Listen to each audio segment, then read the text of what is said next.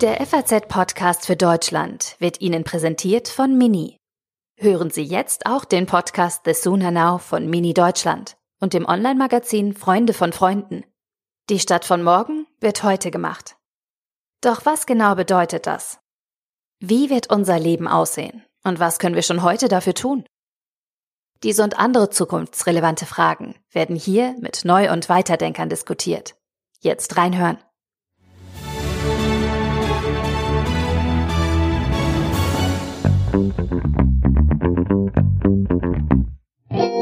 Während wir hier in Deutschland darüber diskutieren, ob die neue Corona-Warn-App helfen kann oder wie mit den Masseninfektionen in Schlachthöfen umzugehen ist, da wird man auf der anderen Seite des Globus sagen, ja, ja, ihr Glücklichen, ihr habt echte Luxusprobleme. Die beiden amerikanischen Kontinente sind aktuell am härtesten von Corona betroffen. Mit Amerika haben wir uns schon mehrfach ausführlich befasst. Heute schauen wir ein paar tausend Kilometer südlich auf Brasilien. Allein innerhalb der letzten 24 Stunden sind dort wieder mehr mehr als 1000 Menschen gestorben an Corona. Es gibt bald eine Million Infizierte. Brasilien ist nach Amerika das am zweitstärksten betroffene Land weltweit. Ja, und ganz nebenbei entgleitet auch noch die Situation im Amazonasgebiet. Die Lunge der Welt für das Klima von größter Bedeutung.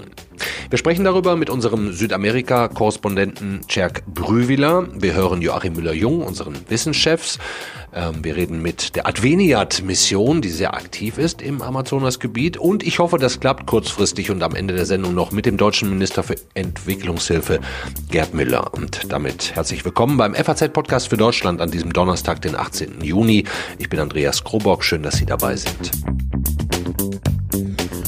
Wenn man aussuchen dürfte als Nord- oder Südamerikaner, von welchem Staatsoberhaupt man in der Corona-Pandemie nicht regiert werden möchte, ja, dann wäre es wahrscheinlich gar nicht so einfach, sich zwischen Donald Trump oder dem brasilianischen Präsidenten Jair Bolsonaro zu entscheiden. Beide waren zunächst nicht in der Lage, klare Maßnahmen zu treffen. Amerika hat die meisten Corona-Infizierten weltweit.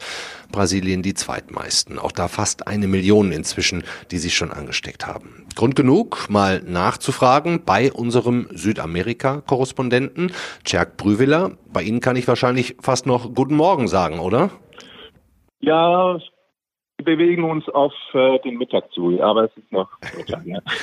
Herr Brüwiller, in welcher Stadt sind Sie denn gerade? Sie reisen da wahrscheinlich gerade ein bisschen hin und her, oder? Ähm, ich bin in Sao Paulo, wo ich zu Hause bin. Wie ernst ist denn der Zustand? Man hat ja aus der Entfernung so ein bisschen das Gefühl, es herrscht blankes Chaos. Ähm, ja, also die Situation ist äh, durchaus ein bisschen unübersichtlich, auch ein bisschen chaotisch.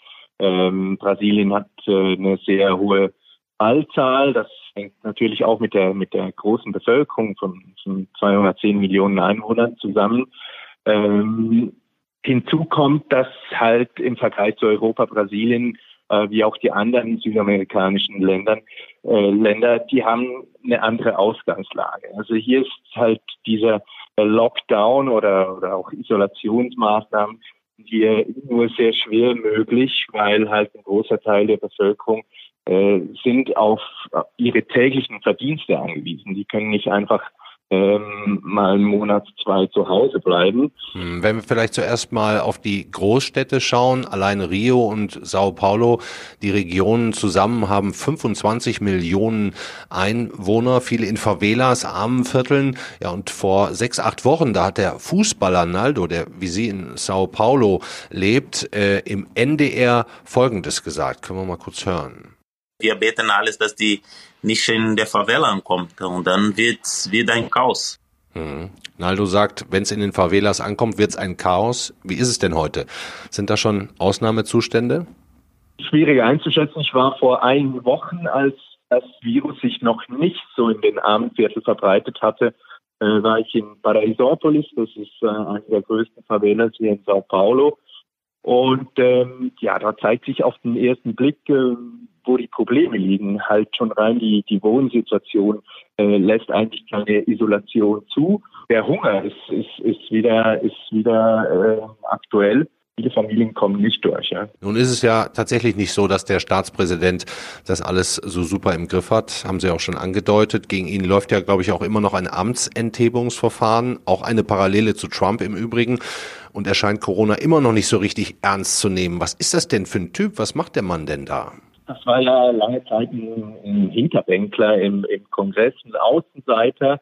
Und er ist groß geworden halt mit der Konfrontation. Das war immer äh, ja, seine Art. Äh, er geht weiterhin auf Konfrontation eben mit den Gouverneuren, mit all seinen Gegnern. Äh, und das hat Brasilien auch politisch in, in eine Sackgasse geführt. Hm, vor ein paar Wochen, da soll er ja in einer, oder hat er in einer Kabinettssitzung andere äh, Politiker übelst beleidigt. Äh, ich kann den Ton mal ganz kurz einspielen. Vou esperar fuder minha família toda, de sacanagem, ou amigos meus, porque eu não posso trocar alguém da segurança na ponta da linha que pertence à estrutura nossa. Vai trocar.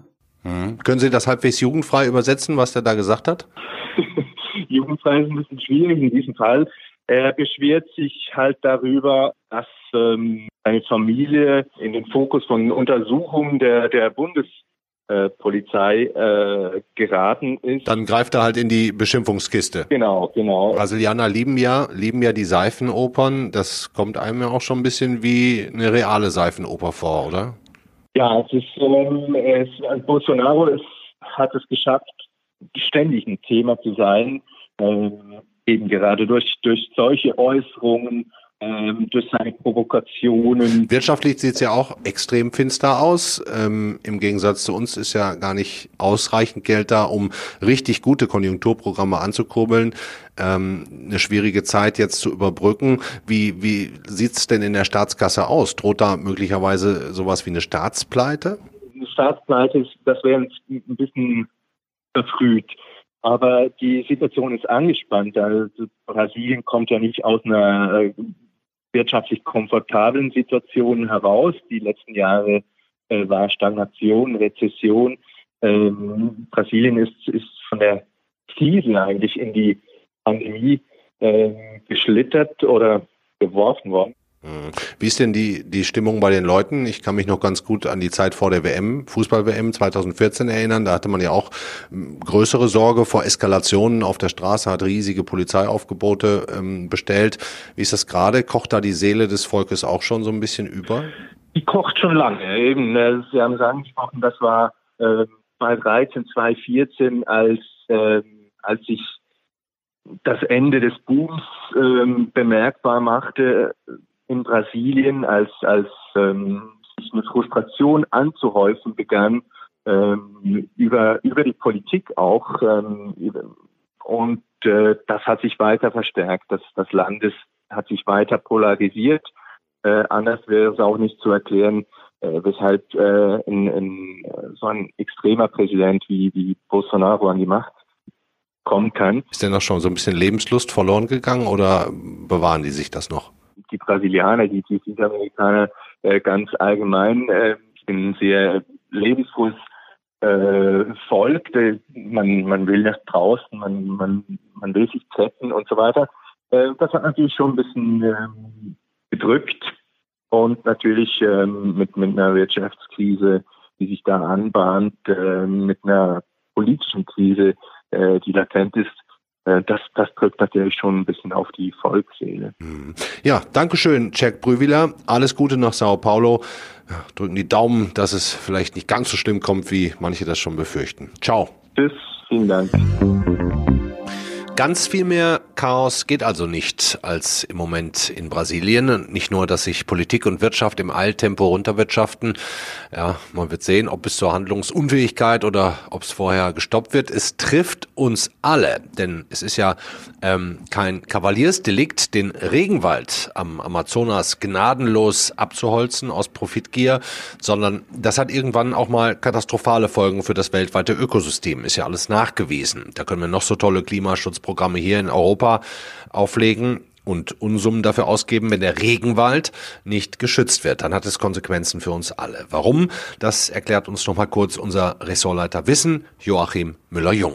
Der Amazonas ist ein gewaltiger Klimamotor mit angeschlossener äh, Klimaspeichereinheit gewissermaßen. Er ist das größte zusammenhängende Waldgebiet äh, der Erde und speichert unglaubliche Mengen an Kohlenstoff. Und das Problem für den Amazonas ist und für die ganze Welt ist, wenn dieser Kohlenstoffspeicher frei wird. Und da sind wir auf dem Weg dahin. Und wenn der Amazonas-Regenwald weiter verschwindet, in dem Maße, wie er es jetzt tut, dann wird er zunehmend zu einer Quelle. Dann wird der Klimamotor quasi erst richtig angeworfen, er läuft heiß und dann wird das CO2, das, das, der Kohlenstoff quasi abgegeben. Äh, landet als CO2 in der Luft, reichert die, äh, die Atmosphäre an und das ist ein Riesenproblem. Und wenn äh, die äh, Trockenheit dort zunimmt und die Wärme auch global noch weiter zunimmt, dann trocknet das noch mehr aus. Das heißt, es gibt noch mehr Wände. Das ist ein Teufelskreis. Dann heißt das, dass wir im Moment äh, dabei sind, äh, aus dem Amazonas ein richtiges Klimaproblem zu machen, in dem weiter äh, Regenwald verloren geht. Es hat im Übrigen bis zum letzten Weltklimagipfel gedauert, vergangenes Jahr war das, bis die Bewohner des Regenwalds, die indigenen Völker, als mitentscheidender Faktor anerkannt wurden, das Amazonasgebiet zu schützen. Sehr aktiv dort sind auch christliche Hilfswerke, Missionen wie zum Beispiel Adveniat. Und mit dem Projektleiter, auch zuständig für Lateinamerika, sind wir jetzt verbunden. Hallo Thomas Wieland. Hallo, guten Tag. Mal vorweg, wie viele Mitarbeiter haben Sie im gesamten Amazonasgebiet? Kann man das ungefähr sagen, überblicken? Advenet hat ungefähr ähm, 200 Organisationen. Dazu gehören viele basisnahe Initiativen, Vereine, Pfarrgemeinden, Ordensleute, die im Amazonasgebiet präsent sind und mit denen wir als Adveniat Lateinamerika Hilfswerk kooperieren. Hm, also schon ganz schön viele. Ne? Ähm, was, was melden die Ihnen gerade zurück? aktuelle Situation? Die melden genau die äh, starken Hilferufe, weil gerade an Pfarrhäusern und bei Ordensfrauen die Leute anklopfen oder sich melden, weil sie nichts zu essen mhm. haben. Die Menschen sind zu Hause, sind gebannt durch die Maßnahmen der Regierung, die sinnvoll sind, damit die Seuche sich nicht weiter ausbreitet. Aber diejenigen, die das Gold und das Holz aus dem Amazonasraum ausbeuten wollen, die sind nicht im Lockdown, sondern weiter aktiv. Mhm. Und so hören wir vor allen Dingen von den Vertretern der indigenen Völker, dass sie bedroht werden, dass die Ausbeute von Gold mittels Quecksilber steigt, dass die Abholzung zunimmt. Mhm. Allein in Brasilien im Vergleichs, in den Vergleichsmonaten Januar, Februar, März 2020 51 Prozent mehr Abholzung als im Vorjahr. Das heißt, die geben keine Ruhe und das ist die zweite Seite, das zweite Gesicht hm. der Pandemie. Äh, wird sogar noch immer schlimmer. Ich meine, 50 Prozent mehr ist natürlich eine echte ähm, Hausnummer. Wenn wir uns das jetzt mal versuchen, äh, vor unserem Auge vorzustellen, die Lage vor Ort, äh, wie ist das? Wir haben Regenwald, von einer Seite kommen Bagger, auf der anderen Seite brennt es, da noch Goldgräber, hier Geschäftemacher und mittendrin dann die indigenen Bewohner? So kann man sich das vorstellen. Es gibt, äh, und es ist ein großer Fortschritt der letzten Jahrzehnte gewesen, umschriebene Gebiete für die, für die Indigenen, in denen sie sich selbst, in denen sie selbst verwalten. Und da ähm, kommen mehr und mehr vor allen Dingen Leute hinein, die Gold ausbeuten, illegal. Das ist nicht anerkannt mit Quecksilber. Und äh, medizinische Studien haben schon festgestellt, bei verschiedenen Völkern, wie bei den Yanomami zum Beispiel, dass in deren Körper äh, Quecksilber bleibt. Und das ist eine der Gefahren, die zunimmt. Um, das ist ein Bild, eine Wirklichkeit, mit der die Menschen vor Ort äh, konfrontiert sind. Mhm. Und wenn man bedenkt, dass schon 90 Prozent der indigenen Völker, Bewohner ausgerottet wurden, zum großen Teil ja auch an Grippeviren gestorben, ähm, muss man dann Angst haben, dass Corona diesen Menschen jetzt den Rest gibt, um es mal so auszudrücken, so hart?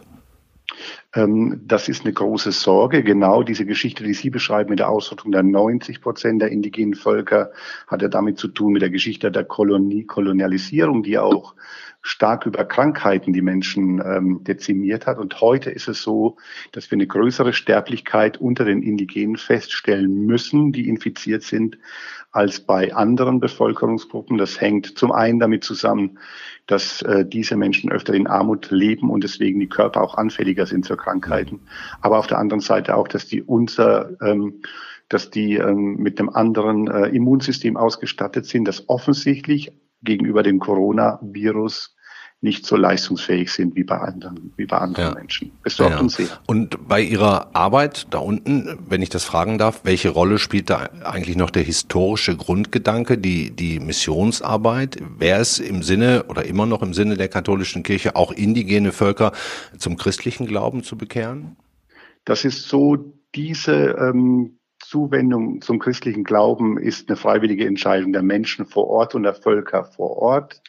Ähm, und wenn sie das Christentum annehmen, wenn sie dazu bereit sind, dann wird es in einer anderen Form sein, als wir das in Europa kennen, nämlich in einer inkulturierten Form, wo sie auch die Aktiven und die Gestalter sind. Papst Franziskus legt da ganz großen Wert drauf, dass nichts übergestülpt mhm. wird. Papst Franziskus legt großen Wert darauf, dass die Kultur nicht zerstört wird. Da gab es zum Glück in den letzten Jahrzehnten äh, eine große Kehrtwende, so dass wir eher heute davon sprechen, dass wir als europäische Christen von den Indigenen mit ihrer Kultur und mit ihrer Weltsicht lernen Doch können. Der Nähe Weniger. zur Natur wahrscheinlich. Ne?